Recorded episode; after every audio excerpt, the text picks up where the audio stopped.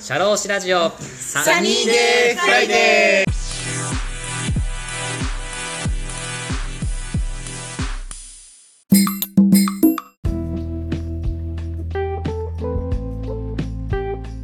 シャローシラジオサニーデーフライデー田村陽太ですこの番組は社会保険労務士として活動する田村が普段の侍業という固いイメージから外れ様々な分野で活躍する方やその道の専門家スペシャリストと語るトーク番組です本日も素敵なゲストをお呼びしております。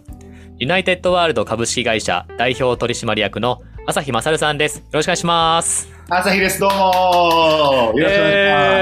えます。はい、張り切っていきましょう。ーはい。この前ちょっと硬かったっていう話をしてたので、今日いいですね、なんか。テンション高くて。はい、改善しに来ました。改善ど、どこを改善したんですか硬くならないように。今日はなんか朝日節が連発する感じですかそうですね、ちょっとお互い硬くならないようにいきましょですね。ありがとうございます。頑張っていきましょう。う。はい。今日ですね、私テーマ持ってきまして、テーマはこちらです。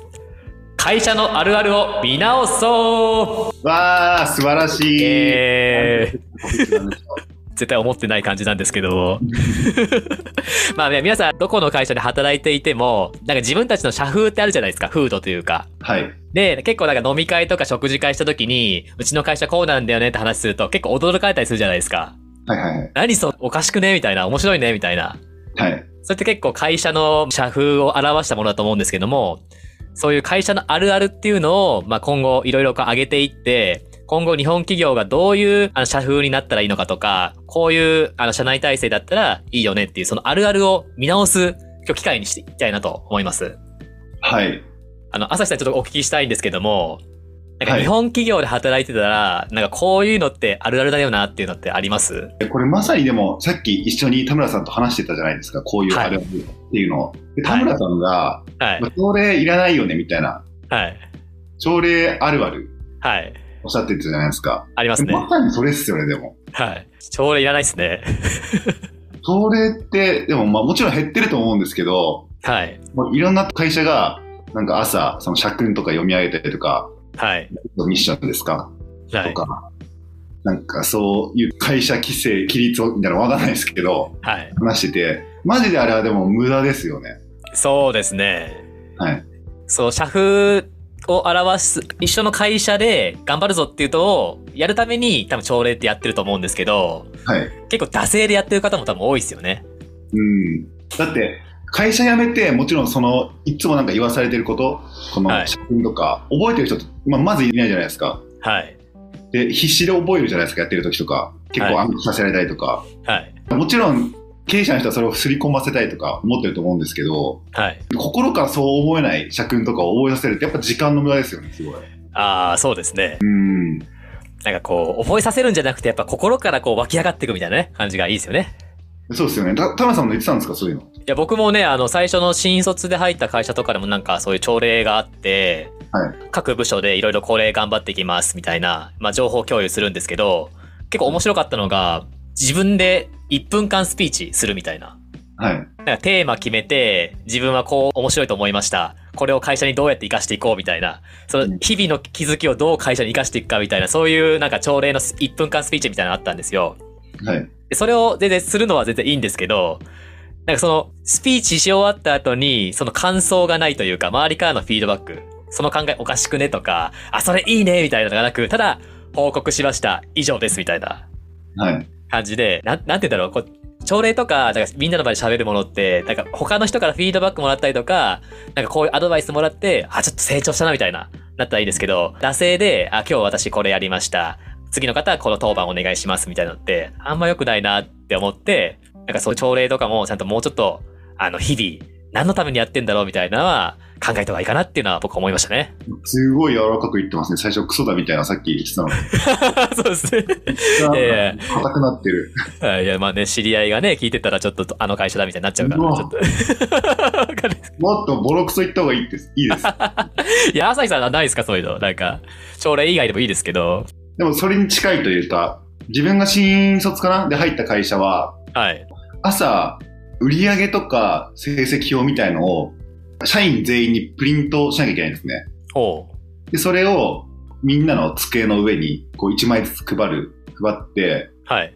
その準備とかめっちゃかかるんですね。結構何百枚とかいくし、はそい。の用紙きっちり揃えて、そのプリントアウトするのも結構面倒だし、はい。すぐ紙なくなるし、その前に朝掃除しなきゃいけないとかいろいろあるから、はい。そんなものをやらせる人どこにあんねんってめちゃくちゃ思ってまし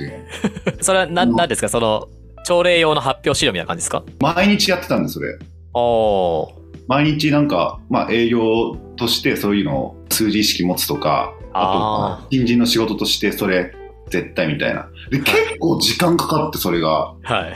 めちゃくちゃいらねえと思ってましたね、それは。ああ、確かに。だってそれプリントしなくてもそのメールとかわかんないけどウェブサイトとか見りゃいいじゃんってどっかエクセルとかで保存しといてまあ確かに、誰かしら保保管はしてますからね、多分フォファイルとかは。大毎日見ないしみんなそんな そうですね。してるしはい。てか見ないってしてたし、はい。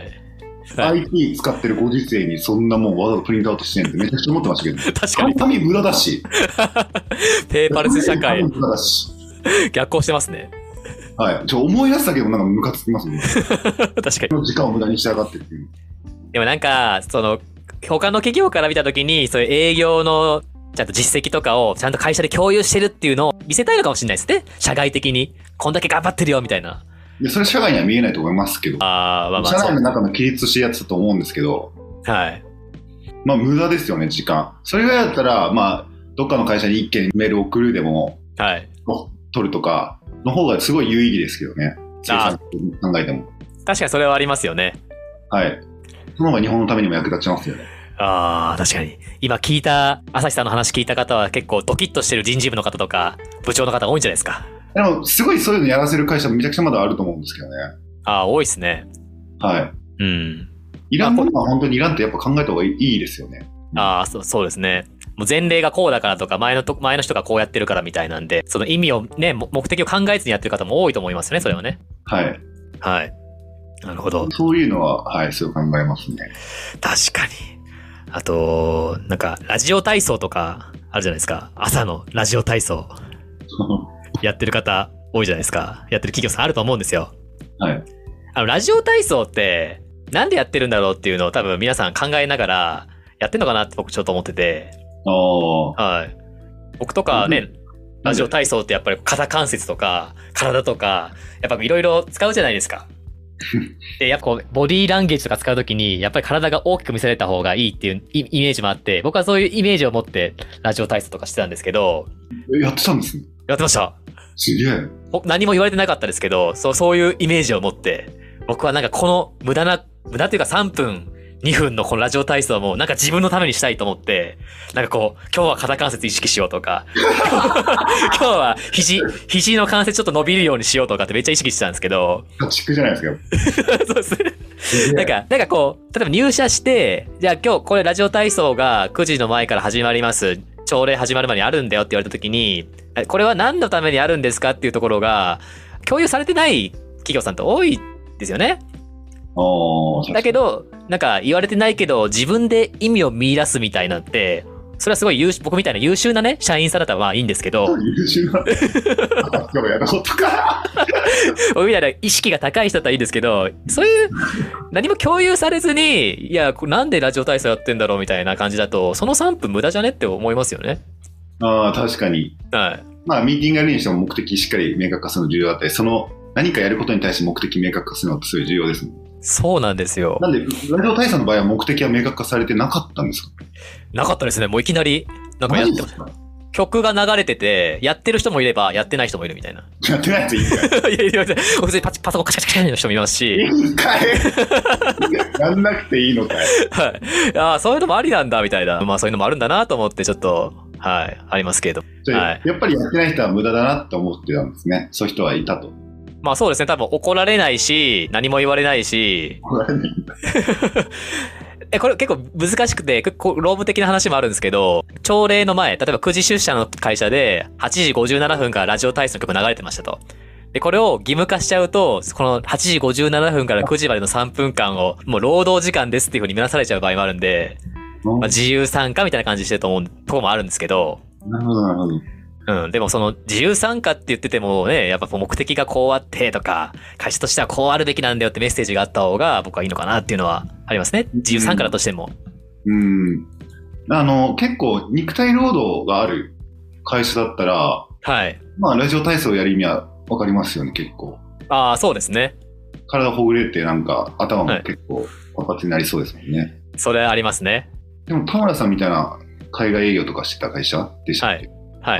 どういう意味だったんでしょうね。そうですね。まあ他の部署もいっぱいあるから、あれかもしれないですね。なんか、海外営業だけじゃなくて、国内営業とかいろいろエンジニアとかもあるので、はい。まあ一応社、会社の全体として一応平等に入れとこうみたいなのがあったかもしれないですね。あ あ、なるほど。はい。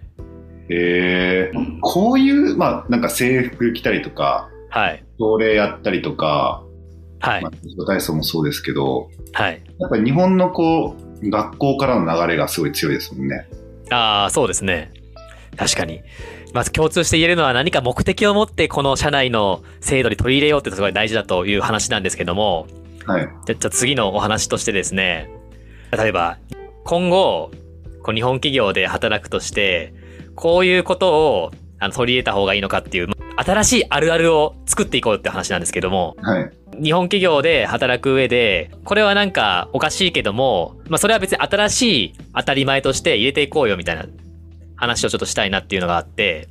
例えば僕がちょっと例を話、伝えます、例を。はい。例えば、あの、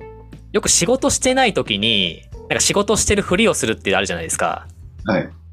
あ、これ別に僕ら経営者なんで、そんなことないと思うんですけど、まあ、従業員さんとしても仕事がない時に、こう仕事してるようにしようみたいなのあるじゃないですか。パソコン見てるふりしようとかってあるじゃないですか。なんかそれってすごい僕もったいないと思ってて、無駄だと思ってて、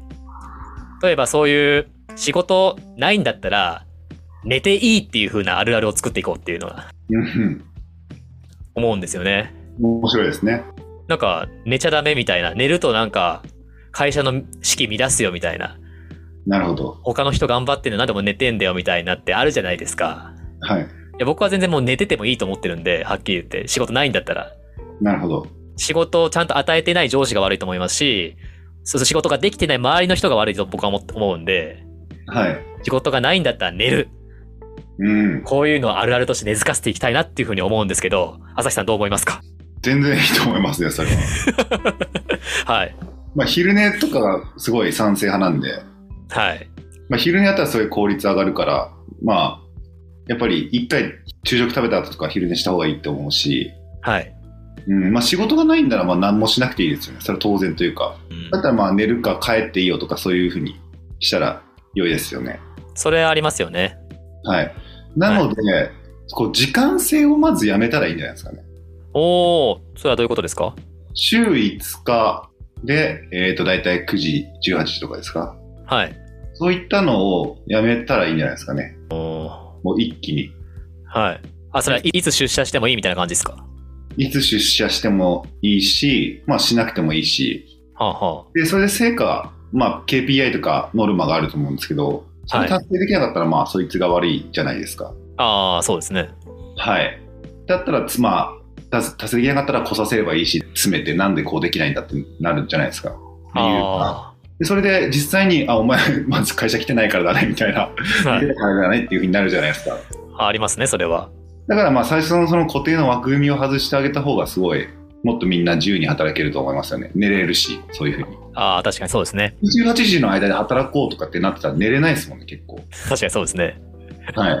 お前なんで働いてないんだ、その間っていう反感が消えないと思うんで、はい。やっぱりもう、その枠、最初からの枠とか、ルールを取ってあげた方がいいんじゃないですかね。寝るためには。は。その仕事の目標を決めるのって大事ですね。各従業員さんごとに、朝日さん KPI とおっしゃってましたけれども、この人はノルマはこれがあの目標ですと、それに対して達成してくださいみたいな。それってすごい大事ですよね。そうですね。はい。そういったあの、ネットフリックスの会社が出した、ノールールっていう本、はいい。かにこう自由な、自由にして規則とかを全部取っ払って、生産性だけとか、良いパフォーマンスを出すことだけ、またはその優秀な人材が活躍しやすい環境を作るかっていうことを考えた本があって、まあね、そそういう環境づくりをネットフリックスがこういかにしてるかっていうの、それすごい面白いので読んでほしいですね。おおなるほど。有給もい自分で有給これ何日取っていいよとか全くルール決めてなくて自分で勝手に取ってください経費も自分で、えー計算してやってくださいみたいなおおそういうのを全部こうできるだけ極論自由に規則をなくしてるんではだからい。そういうふうにしてったらすごい会社ネットリックスはそれでパフォーマンスというかはい成果がすごい出てたんでおうその本はぜひおすすめですねええー、わあ面白いですね。はいちなみに朝日さんその本はどうやって見つけたんですかえーっと中田オリラジの中あっちゃん中田おあおっちゃんはいはい。はい。えー動画で出してましたそれあ、そうなんですか。面白いよってあその動画見てもすごいと思いますね僕もそれ見て面白いと思ったし本買って実際にすっげえ面白かったんでなんかあれですよね、まあ、責任、自分自身の責任はあるけれども、ある意味自由な感じはしますよね。うん自分でスケジュール管理もできるって、でしなきゃいけないし、自分でどういうこと、ここの期日までにやんなきゃいけないっていうその義務はあるけれども、それさえちゃんとこなせれば自分すごい自由に行動できるっていう面では、いいですよね。そうですねはい実際にそれ自分で管理できる人じゃなきゃいけないんですけどはい。でサボるような人とかもいるじゃないですかはい。そういうやつは最初から採用しない風なこう採用の仕組みを作った方がより良いとほうほだってそのマネジメントもコストじゃないですかう。まあそうですね。それよりも優秀そういった自分自己管理ができる優秀な人材をいかに採用するかの方に費用を抑えた方がいいとネットフリックスは判断したんでそっちの方に振り切ったとマネあジメントしてくれるもあ。はあ。ある程度そうい、そういう制度にして、そういう粒の揃った人材を採用しすれば、そのままスムーズにいくだろうっていう。はいでやっぱり優秀な人を採用した方がいいので自分らで管理作り上げるよりもはあ。っていうような考え方もあるとはいなんかそういうのができていったら結構日本企業もいいですね。自律的な人材が増えていくんじゃないですか。そうですねはい。はい、やっぱりクリエイ良いクリエイターとか特に、はいそういった環境の方がきっと活躍しやすいと思うんで確かにそうですね。ハイパフォーマーな人ほどこうでも会社の目標って決めるの難しくないですかこう各従業員さんにこの件数こなしてくれっていうのって、なんかできてない企業さん多いですよね。こうなんあかーこの仕事してください。で、その仕事こういうのしてくださいっていうその元々の目標が何なのかっていうのが分かってない企業さんが多いのかもしれないですね。惰性で仕事をしてるというか、はいうん、各従業員さんに求められてる役割何なんだろうっていうのが明確化されてないところが多いなって思うんですけどなんかそこら辺でなんか工夫することってなんかありますか ?KPI にそれぞれやって各従業員さんにこういう役割だよっていうのを与えていく重要なことってなんかありますかうーんそれってもう明確化できないというのは経営者がしっかり落とし込めてないってことですよねきっとああ例そえうばです営ね業部隊にしてもね最初に目標とか予算があってそれを達成するために、えー、とここの部隊はこれぐらいの売り上げが必要だっていうのを割り振ってちゃんと考えてあげれますもんね普通はああそうですねはい。で、それで、それを達成するために何人の人員が今年必要で、で、これぐらい採用しようとか、ちゃんとまあ、そういうのも上からこう、落としてあげるっていうのも多分重要だと思うんで、はいそれができてないからですね、きっとそういう会社は。ああそうですじゃああれだ経営者教育だ経営者教育を経営者とまた、そういう経営者で考えて、しっかり現場に落とし落とし込むために、また管理者の人とと一緒に話し合って決めるっていうのもだと思うんですけど、それがまあ、しっかりできてないからだと単純に思いますけどね。あああそとう目ですね標は結構最初に何でもいいから決めなきゃいけないんで、はい決めることができない単純におこうそれの数字の方がいいかなとか、はいああでもこれちょっと高すぎるな低すぎるなとかって迷って決められない管理職と経営者の人がすごい多いんでとりあえずまず決めるっていう作業をした方がいいすごいそれ深いっすねはいこの本も読んだんだけど来年忘れちゃったな、はい何でしょうかまあとりあえず決めること重要なんでそこですああ、経営者自身がブレてるんじゃなくて、失敗すしてもいいから、これをやるっていうふうに決めるってことですよね。うん全然それ間違ってたら修正すればいいだけですしね後でああ、そうですね。はいいや、い経営者としてのこう心っていうのがやっぱ朝日さんは素晴らしいですね。はい、ありがとうございます。朝日さんどうですか僕さっきあの、会社では寝ることを推奨していくみたいな話しましたけど、なんか新しいあるあるなんか、これ導入したらいいんじゃないですかってありますうんでもまあ、最初に話したようなことを排除していくとかいいんじゃないですか。ミーティングをなくすとか、いらないもの。なんか例えば僕、はいなんか新入社員みたいな方が入った時、最初自己紹介のミーティングとかしてたんですけど、ほうほまあ、いらねえなと思って、 う。 はい。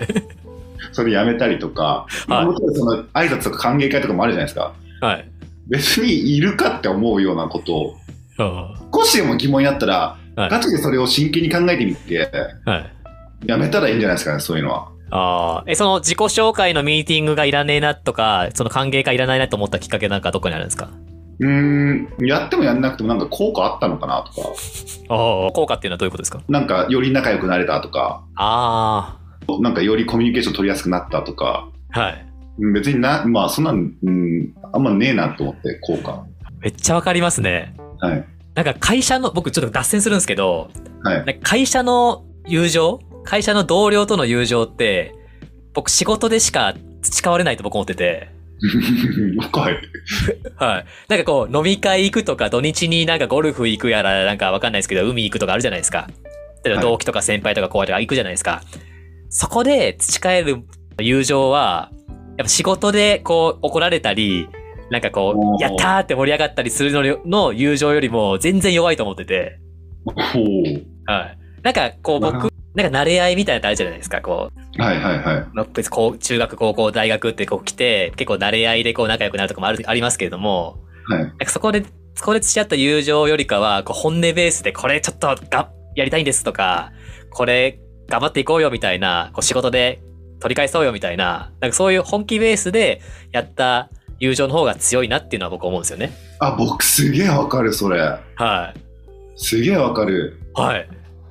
本当に同じプロジェクトやってて、はい。やばい、これ達成できるかみたいなことを一緒に乗り越えた絆の方が、はい僕すげえ好きで、その瞬間も、一緒にやってる時も。はい。で、それでなんかプライベートでフットサルやってる時よりも、僕は一緒にその、すごい難しいプロジェクト乗り越えてる方が、はいな。んかお互い素晴らしい時間を共有できて仲良くなれたなとは思える方なんですよね。おおはいは急に思う人もいるかもしれないんですけど、い。はい。 うん、なんで別にそんなにプライベートでの同僚との時間とかそこまで重視してないし、てかやりたかったらやりたい人はやるでしょみたいそうですね。な。うん。だからなんかそれを持ってこうとか、はい。会社でクラブやるとか、あ、まあ全然他の人が作りたかったら作ればいいんですけど、それは教養は別にしなくてはいいと思うああ、はい。思いますね。それはありますよね。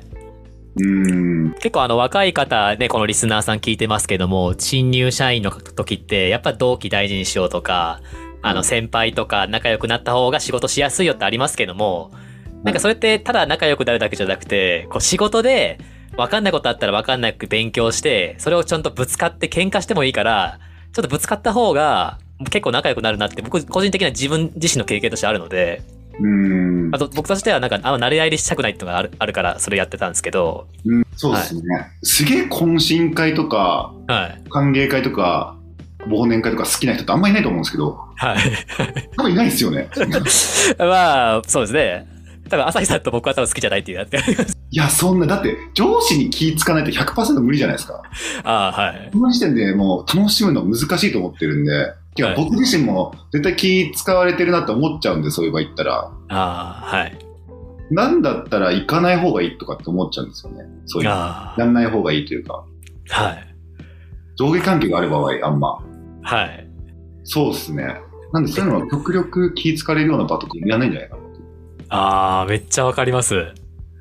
あんま生産性というか楽しくもないし、はい。 まあ、別に仲良くもならないし、それでみたいなそうですよね。もちろんその、なんか部下とか後輩とかの人が、こう、ぜひ朝日さんから教えてもらいたいとか言ったら、それを無限にすることは絶対できないんで、はい。そういうのはもちろんせあった方がいいと思うんですけど、はい。なんか自分から、あ、今日もやるよ、みたいな。そのはでも集まるよ、月一のなんか、わかんないけど、反省会かわかんないけど、そういうの。はい。はい。意外とか、それ、まあ、くそくだらないと思うんで、ああ、そうですよね。いらないっしょ、みたいな。ありますね。何も仲良くならないし、別に打ち解けもしないだろう。自己満足ですよね、上司とかのわかんないけど。ああ、そうですね。もうやってる手になっちゃってるんですね、多分ね。はい。この前、ずっと前の朝日さんとの収録、あの、外国人雇用とかのカラオケ屋でやったやつあったじゃないですか。はい。 カラオケ屋でなんか収録した時のやつもあって、なんかその時になんか朝日さんが言ってたのが、飲み会で、なんか先輩のコップが開いたら継がなきゃいけないみたいなの、しょうもないみたいな話あったじゃないですか。はい。まさにそれもそうですよね。なんか、それって、それやったことによって、その先輩とか、その後輩とこう心の距離が縮まるわけでも全然ないですし、縮まらないですか。これやったからお前認めてやるよってないじゃないですか。はいうん。そこまで考えてんのかなっていうのはありますよね。なんか僕、ちなみに、まあ、ずっとそういう場の飲み会させられてましたけど、その会社では。あ一回さんがそういうの教えてもらったらすごい良かったと思います。勉強になったというか。ああ。だって、それしてたら、あの、他の人に失礼ないし、絶対。また違う場でも。で、絶対コップのグラスとか下げるとかそういった作法、はい覚えてるのがいいし、知らないよりは。あ、そうですね。それ崩すのはその後は自分次第で決めたらいいけどなんでそういった教育の場は1回はあった方がいいと思いますあで1回だけでいいですあ。はい。 その後その会社でそれが一生続くんでもう地獄なんで一応大多数のやり方は知っとくけども、自分自身のこう、ですから軸はぶらさずにこう生きていくっていうのは大事ですよね。そうですねなその1回の教育は重要だと思いますああ、そうですね。はいありがとうございます。今日は会社のあるあるについて、そして今後あるべき会社の社内体制みたいな、風土みたいな話をしたんですけども、面白かったですねはいはい。朝日さんなんかありますかい最や後。ーいっぱい喋ってよかったです、は いそうですか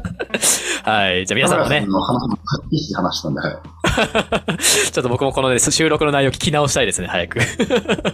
はい、はい。じゃあ皆さんもリスナーさんをね、参考にしていただけたらと思います。はい。本日のゲストは、ユナイテッドワールド株式会社代表取締役の朝日勝さんでした。ありがとうございました。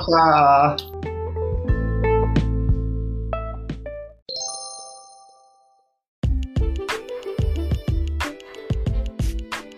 シャローシラジオサニーデイフライデー DJ の田村陽太でした。